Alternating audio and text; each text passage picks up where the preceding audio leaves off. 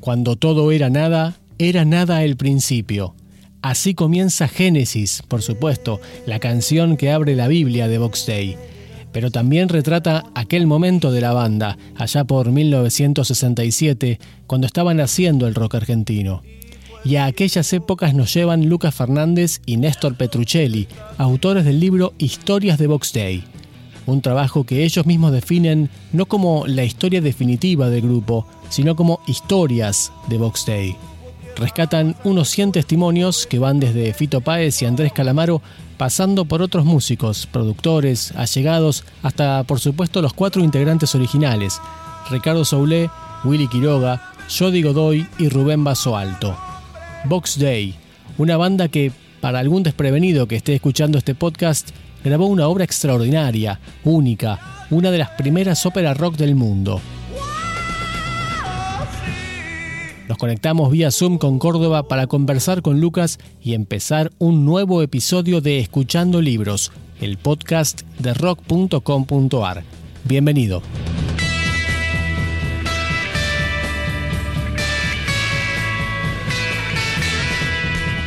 Bueno, Lucas, eh, primero que nada, muchísimas gracias por, este ratito que nos dedicas para hablar de una banda tan importante como, como es Box Day. La primera pregunta que te quiero hacer es una pregunta ya medio una cábala para nosotros y es medio básica, pero está bueno empezar por ahí. Y es, ¿por qué escribir un libro sobre Box Day? Bueno, Diego, ¿qué tal? Un abrazo grande aquí a la distancia para vos, para todo tu equipo. Gracias por la convocatoria. Eh, respondiendo a tu primera pregunta, ¿por qué Box Day? Bueno, primero netamente por una cuestión personal, de gusto personal, tanto mía como de Néstor Petruccelli, mi coautor. Eh, a pesar de que no somos de la misma generación, nos cautivó la música de Box Day desde muy chicos.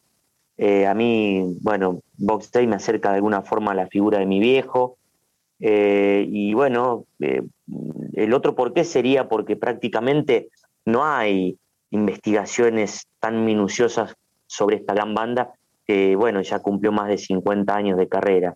Yo creo que eso nos dio un empujón, nos sedujo para ponernos a laburar, para poner a, completar todo lo que faltaba en esta investigación eh, y bueno, que se ve reflejado en, historias de Box Day, este libro que acaba de salir, eh, bueno, a, comienzos de este año a través de la editorial Disconario.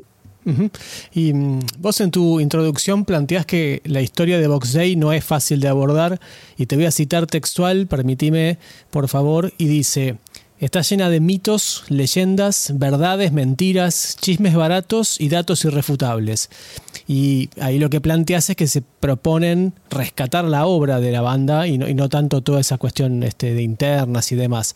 Y te pregunto entonces, ¿cuánto de eso te parece que realmente consiguieron? Y yo creo que lo, conseguimos, en, te diría que en su totalidad, porque fue una de las metas que nos pusimos con Néstor, ¿no? A la hora de contar la historia.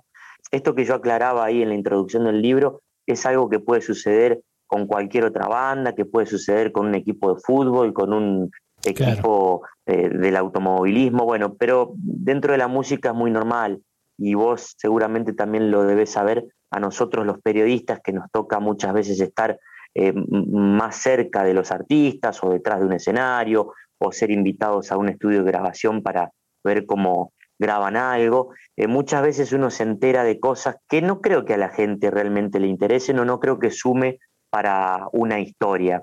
Y yo muchas veces, con esto también decidimos eso, eh, nos pusimos en el lugar del lector, o por lo menos en el lugar de nosotros como lectores de un libro de Box Day.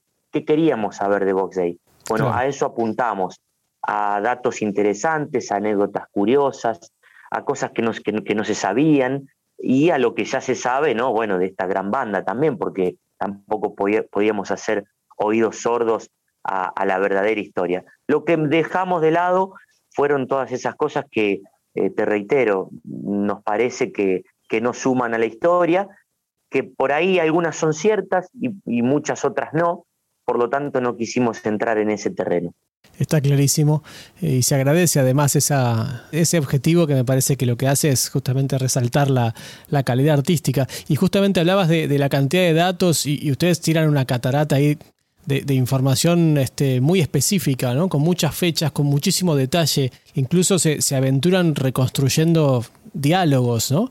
que, que, pudieron haber pasado entre, entre los protagonistas. ¿Cuántas personas entrevistaron? ¿Cuánta gente formó parte, digamos, de, todo este, de toda esta investigación? Y yo me arriesgaría a decirte que fueron más de 100 personas eh, entrevistadas a lo largo de todo este tiempo, muchas de ellas eh, a través de, charlas que hemos mantenido eh, aquí en Mamá Rock, en el programa que venimos llevando a cabo en Radio Nacional Córdoba, junto a Germán Hidalgo y Lucio Carnicer desde hace ya 19 años. Digamos, ese fue el puntapié inicial, toda la, base de datos, la cantidad de, entrevistas que yo venía recopilando.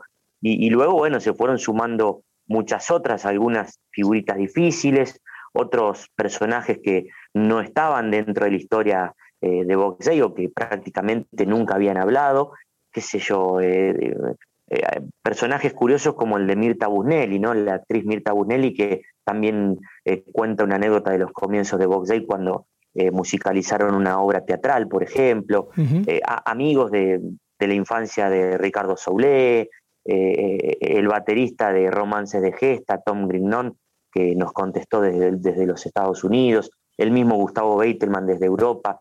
Bueno, muchos artistas que de alguna forma fueron como reconstruyendo la historia en base a lo que nosotros íbamos eh, escribiendo e investigando. Y con respecto a lo que decís, Diego, de, de, los datos precisos, de eh, las fechas o direcciones, sí, preferimos ser así bastante minuciosos porque eh, es como te decía hace un instante, a uno cuando lee un libro le gusta que, los datos sean reales. Si, si voy a Buenos Aires eh, y, quiero ir a algún lugar donde pasó algo con Box Day, bueno, está bueno que este, pasar por ese lugar, tener la dirección posta, no sé, se me ocurre de un conservatorio, del teatro argentino, o dónde estaba tal teatro, por ejemplo.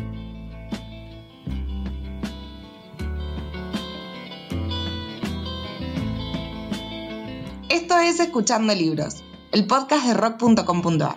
Puedes encontrarnos en Spotify, en Apple Podcast, en Google Podcast o en tu reproductor de podcast favorito. O si preferís, nos buscas en rock.com.ar barra podcast. Siempre volverán a donde salieron para comenzar a correr de nuevo. Lo que siempre fue lo mismo será, lo que siempre hicieron repetirán. Historias de Box Day, de Lucas Fernández y Néstor Petruccelli, fue editado por Disconario. En sus casi 200 páginas incluye además canciones y fotos inéditas. Si no lo encontrás en librerías, búscalo en redes sociales o también en la web disconario.com.ar. No olvidar lo que ves ya se ha visto ya yendo un poquito al, ya la historia de, la banda, en aquellos comienzos eh, estaba el, preconcepto, y ustedes lo remarcan, de, cantar en castellano es tan grasa como el Club de Clan, dicen ustedes, ¿no? Y eso además se suma o, se complementa con aquella famosa frase de Spinetta que dice, ¿por qué cantar en inglés teniendo todo ese, el idioma nuestro a disposición? ¿Cómo fue la, decisión de la banda de dar ese paso que terminó siendo trascendental, ¿no? de dejar de cantar en inglés y pasar a cantar en castellano? Yo creo que a la, banda, esto habría que preguntárselo a ellos, pero yo estimo que les cae la ficha. Primero por ese lado, segundo porque vieron alrededor de ellos que todo el movimiento iba para ese lado también. Eh, y hay también eh, otra anécdota que es la de, la de ellos escuchando un disco de Manal, ¿verdad? Escuchando, si no me equivoco, No Pibe. Eh, bueno, me, parece que eso también tiene mucho que ver de cómo los grupos se fueron contagiando eh, en los estilos o en el camino a recorrer. Y justo recién mencionabas a, Manal y bueno, Boxey por supuesto es considerado un, este, integrante de esa trilogía fundacional del rock argentino, pero me sorprendió cómo comentás vos que, ellos en algún momento no sabían de la existencia de los gatos y de Manal, ¿no? porque estaban en el conurbano, en, el sur de Gran Buenos Aires y que algo increíble para estos tiempos de inmediatez, ¿no? Que, que, con, no sé, 50 cuadras de diferencia hubiera dos bandas de semejante envergadura y que no se conocieran. Sí, es algo increíble. Mira, eh, claro, uno lo piensa con una cantidad de, redes, de internet, de WhatsApp. Nosotros que somos, me imagino, Diego, más de la época de los blogs, donde eh, empezamos a recolectar información o grabaciones piratas y demás. Pero en ellos se ve que era algo común. yo particularmente en esta investigación me topé con, me topé con dos anécdotas muy curiosas. Eh, una está en el libro, la otra decidimos no, no, publicarla. Una es de Miguel Cantilo, que él conoció el Génesis eh, eh, en una playa de, Brasil, mucho después de que había salido.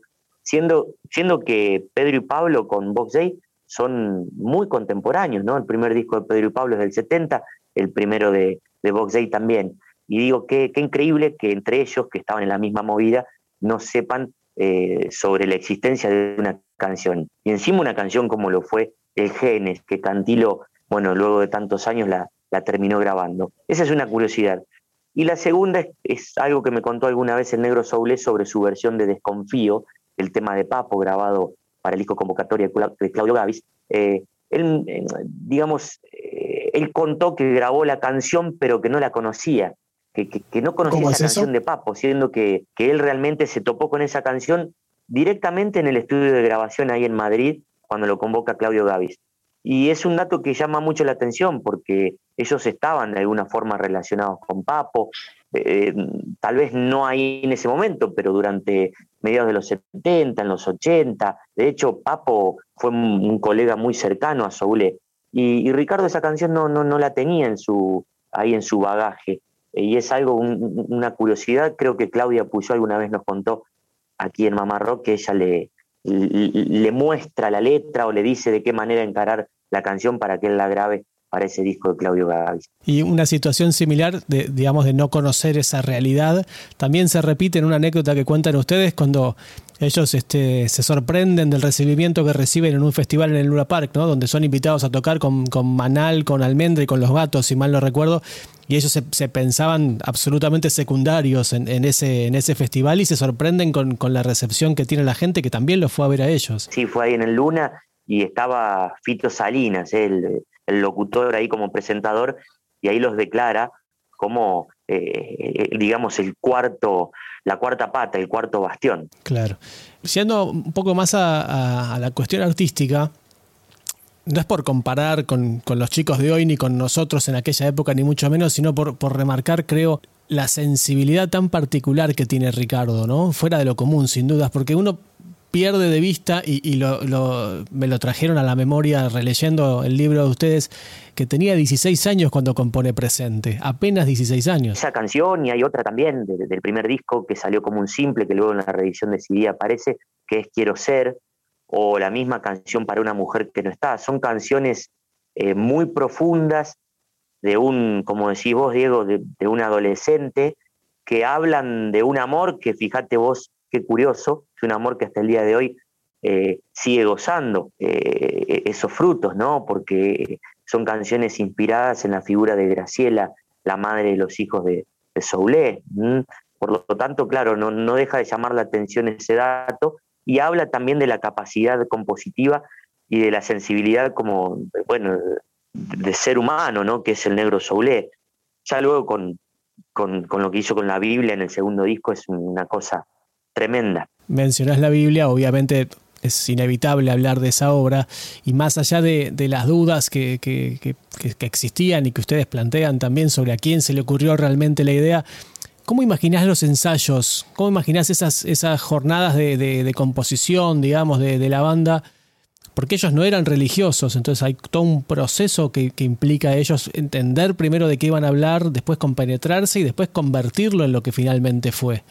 Y yo lo imagino con, eh, imagino, primero imagino el clima, imagino eh, esa Buenos Aires de finales de los 60, principios de los 70, eh, convulsionada, con mucha efervescencia cultural.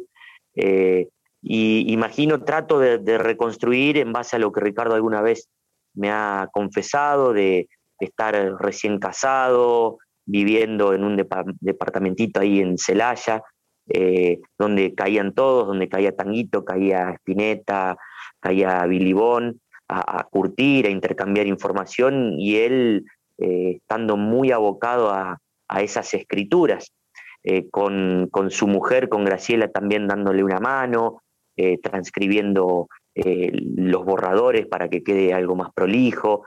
Me imagino eso, me imagino un tipo abocado al trabajo, me imagino un grupo tratando de, de seguir esas ideas y de aportar musicalmente. Cuando digo un grupo, hablo de Willy Quiroga, hablo de Jody Godoy, hablo de Rubén Basualto. Me imagino a un Jorge Álvarez desesperado por un lado, pero tranquilo por el otro porque sabía que tenía entre sus manos eh, una, gran obra, que tenía entre sus manos a, tipos muy apasionados por lo que hacían. Y me imagino también a los colegas un tanto eh, mirando de reojo lo que se venía, ¿no? Porque si bien prácticamente no existen obras de esa talla, por aquel entonces ha sido creo que un, sacudón para los colegas también. En el libro ustedes comentan que, ellos se sentían medio abrumados, ¿no? Por, por tanto trabajo de tener que hacer la adaptación. ¿A ustedes les parece que ellos eran conscientes realmente de la obra que estaban creando en ese momento? No, yo creo que no eran conscientes. Eh, de hecho, muchas veces lo ha, lo ha remarcado Ricardo, que no es que él creó la Biblia de Box Day o él fue hacia la Biblia, sino que la Biblia vino hacia ellos. Eh, él también se ha encargado de muchas veces de remarcar la importancia de su suegro, Tadeo, Hildebrand, eh, que fue quien de alguna forma lo acerca a las Sagradas Escrituras. Yo creo que nadie en sus cabales es, es, muy consciente de lo que puede llegar a crear a esa edad. Creo que ni vos ni yo tampoco. Claro. Y hay dos grandes historias, me parece, que ustedes remarcan. Que una que yo no conocía, y es la, historia que, ellos viajaron a Nueva York para mostrar la Biblia al socio de Jimi Hendrix en el famoso estudio Electric Lady, y que incluso, lo más interesante, me parece, les propone regrabarla allá. ¿Qué, qué, pasó que no grabaron? Exactamente, si es un, nombre de apellido Kramer, si no me equivoco.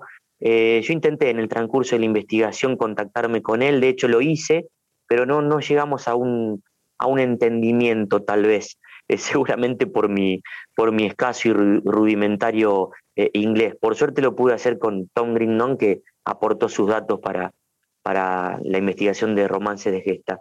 Eh, yo creo que lo que sucedió, bueno, tiene que ver muchas veces con, con, las distancias que había en ese entonces, no solamente de kilómetros, sino de cultura, distancias tecnológicas, distancias de, bueno, de, comunicacionales también, eh, pero bueno, la obra habla por sí sola, es una obra que tiene, que está cumpliendo 50 años y ahora, en este momento, digo, estamos hablando de ella.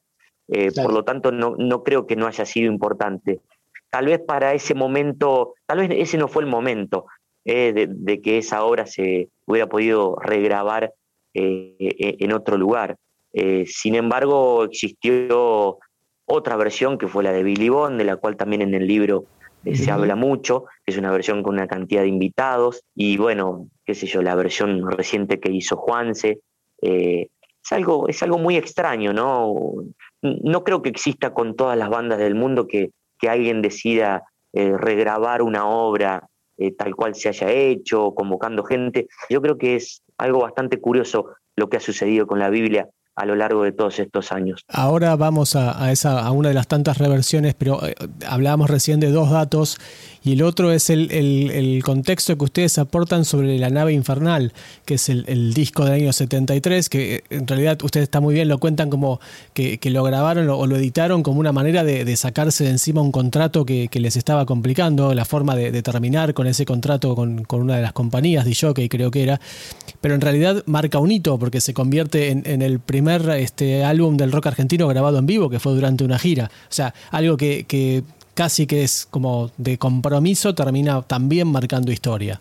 Exactamente, y eso es muy curioso porque, bueno, toca muy de cerca esta ciudad desde donde te estoy hablando, toca Córdoba, porque hay grabaciones de Tucumán, hay grabaciones de La Plata, hay grabaciones de Buenos Aires y hay algunas grabaciones de Córdoba en ese, en ese disco. De hecho, en el libro aparecen fotos de, esa gira de Box Day con este, bueno, la, la publicidad de los jeans Topeca, eh, y bueno, es algo que nos, tocaba muy, de cerca. Aquí en el Estadio de Atenas, es un estadio que eh, actualmente yo de rock porque ya no traen más rock, pero sí peñas, eh, peñas folclóricas, de, no solamente de bailes de cuarteto, sino también de, rock argentino. Ahí venía Spinetta, venía La Máquina, venía Quelarre, venía Porcheto, venía Gieco, y bueno, vinieron los Box Day a Atenas de Córdoba y sí, es, algo, algo lindo que se cuenta en el libro, sobre todo también porque contamos con, con la palabra de, de Robertone, que era, eh, el encargado de grabar, que era el encargado de, manejar eh, la camioneta donde venían los músicos, los equipos, era el encargado de, cobrar, de cortar las entradas, todo esto lo cuenta el mismo Saulé, lo cuenta eh, Willy, lo cuenta el mismo Robertone. Quisimos darle, darle bastante espacio también a, a la nave infernal, que si bien no es un disco que suene impresionantemente bien, pero como bien decías vos, marcó un hito dentro de la historia del rock argentino. Volviendo a la Biblia y a las reversiones, está eh, curiosamente, creo yo, esa de, la Biblia sin Box Day, ¿no? con la iniciativa de Jorge Álvarez de, convocar a, los que eran en aquel momento los principales músicos del momento, pero para reinterpretar la obra. Y ustedes se dedican bien a describir cómo fue esa producción, pero apenas si mencionan el enojo de los Boxey por haber sido dejados de lado, por un lado, y también por la forma en la que modificaron eh, la obra, quizás sin el consentimiento de ellos. Exactamente, sí, alguien que mm, se ha demostrado eh, en desconformidad eh, siempre sobre eso es Willy Quiroga. Sin embargo, Soulet ha estado de acuerdo con esa versión, de hecho nos contó que, estuvo en la presentación.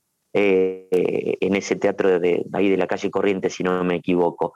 Por lo tanto, bueno, también habla de, cómo eh, músicos de, una misma banda pueden pensar diferente.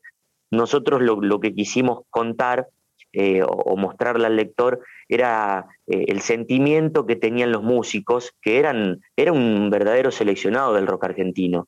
Desde Lebón, pasando por Cantilo, Cubero Díaz, el mismo Billy Bond, Nacho Esmilari, Nito Mestre, eh, Osvaldo Fabrot y tantos otros, hasta el mismo Gustavo Beitelman, que luego de tantos años él da su parecer de lo que fue laburar con esa obra, laburar eh, con los rockeros, a pesar de que él venía eh, de otro palo. Entonces quisimos como de alguna forma mostrarle al lector la cocina y, y el detrás de escena de la Biblia Ensamble. Recién decías que dentro de una misma banda se puede pensar diferente y claramente que puede ser así, pero también es cierto que Boxey tuvo un constante entrar y salir de integrantes, ¿no? ¿Por qué fue eso? ¿Por qué te parece que pudo haber sido? Y yo creo que una cuestión en una banda así cuando suceden este tipo de enroques y demás, creo que tiene que ver netamente con eh, acuerdos o, desacuerdos entre los integrantes y muchas veces también influye el, trabajo, ¿no? Cuando, cuando el trabajo escasea eh, y, uno tiene más tiempo para, para estos desacuerdos o acuerdos, creo que influye muchas veces en una banda. Sucede en todos lados y no nos olvidemos que una banda, eh, cuando se dedican netamente a eso y los integrantes viven de lo que la banda produce, de lo que la banda gira y toca, o graba y vende discos, bueno, cuando el trabajo escasea eh, pueden llegar a, suceder estas cuestiones de decir, bueno, ahora eh, emigro, me voy del país o me voy de la banda y trato de armar eh, un proyecto solista o convoco a otros músicos. Creo que es una constante también dentro de, las bandas de rock, de las bandas de folclore, de las bandas de jazz también. Pero bueno, siempre se, se ha puesto el foco en Box Day como si hubiera sido la única y creo que es un, creo que es un tanto equívoco pensar de esa manera. Ustedes acompañan esa cronología tan exhaustiva que hablábamos recién con, con un montón de contexto de actualidad, de política, cuestiones sociales, de cada uno de los momentos a lo largo de estos cuarenta y pico, cincuenta años.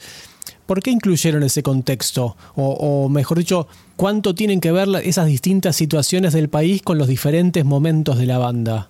Y yo creo que eso es algo que nos planteamos con Néstor, porque bueno, cuando uno trata de contar una historia cronológicamente, el contexto social eh, eh, influye netamente, me imagino, eh, primero en, la banda y en la historia o, en las canciones, y segundo en el tipo que está leyendo, ¿no? Si estamos hablando de que el disco Vuelta a Casa de Soule salió en 1976, bueno, hay que situarse cómo estaba la Argentina en ese año tan oscuro, ¿verdad? O que si Romances de Gesta, también de Soule, eh, se editó en 1982, eh, tiene mucho que ver eh, cómo estaba el rock argentino por ese entonces, cuando la democracia estaba por asomar, cuando la guerra de Malvinas estaba ahí muy latente. creo que para el lector, al lector lo ubica mucho más si eso aparece en las páginas del libro.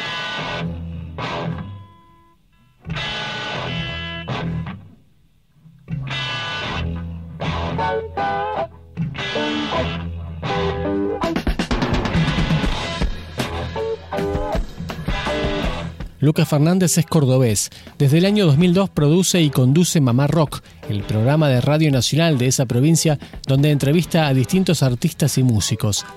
Esas charlas las podés encontrar en Spotify si las buscas como Mamá Rock.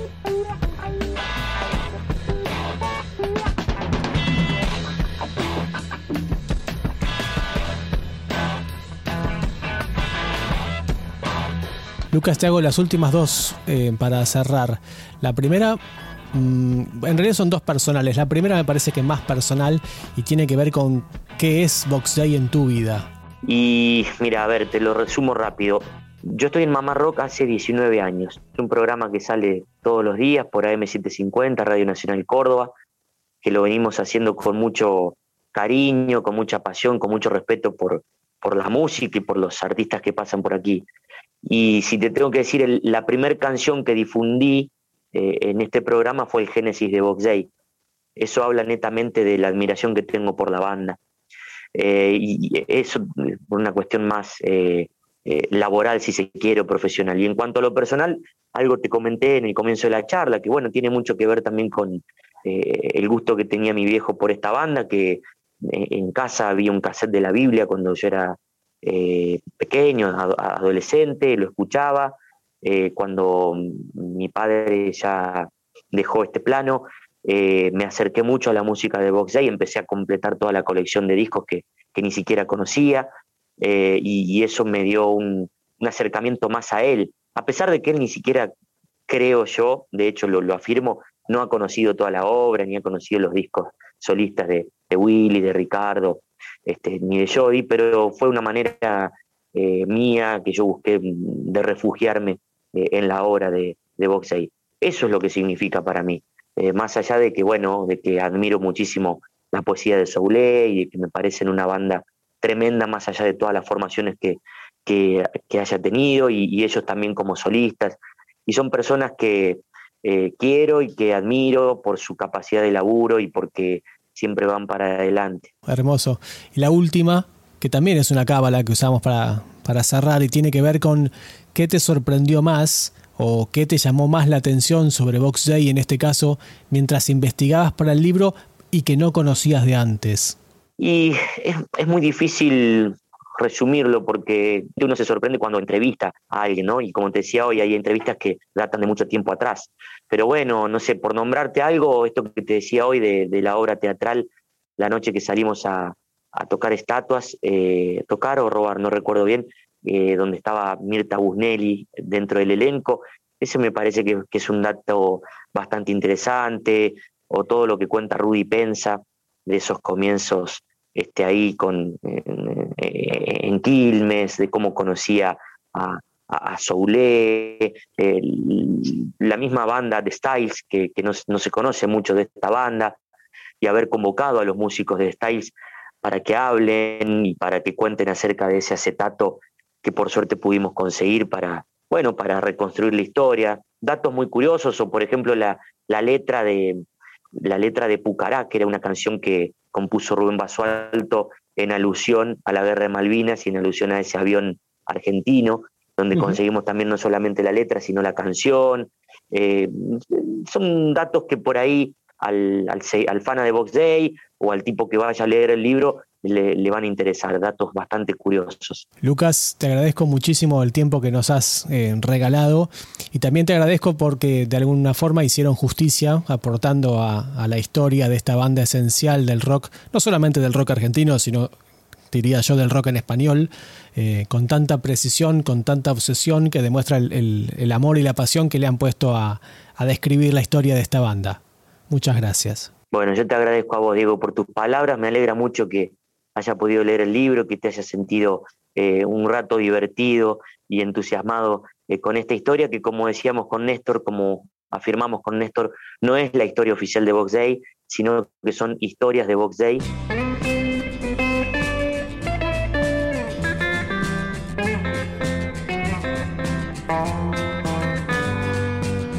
Todo concluye al fin, nada puede escapar.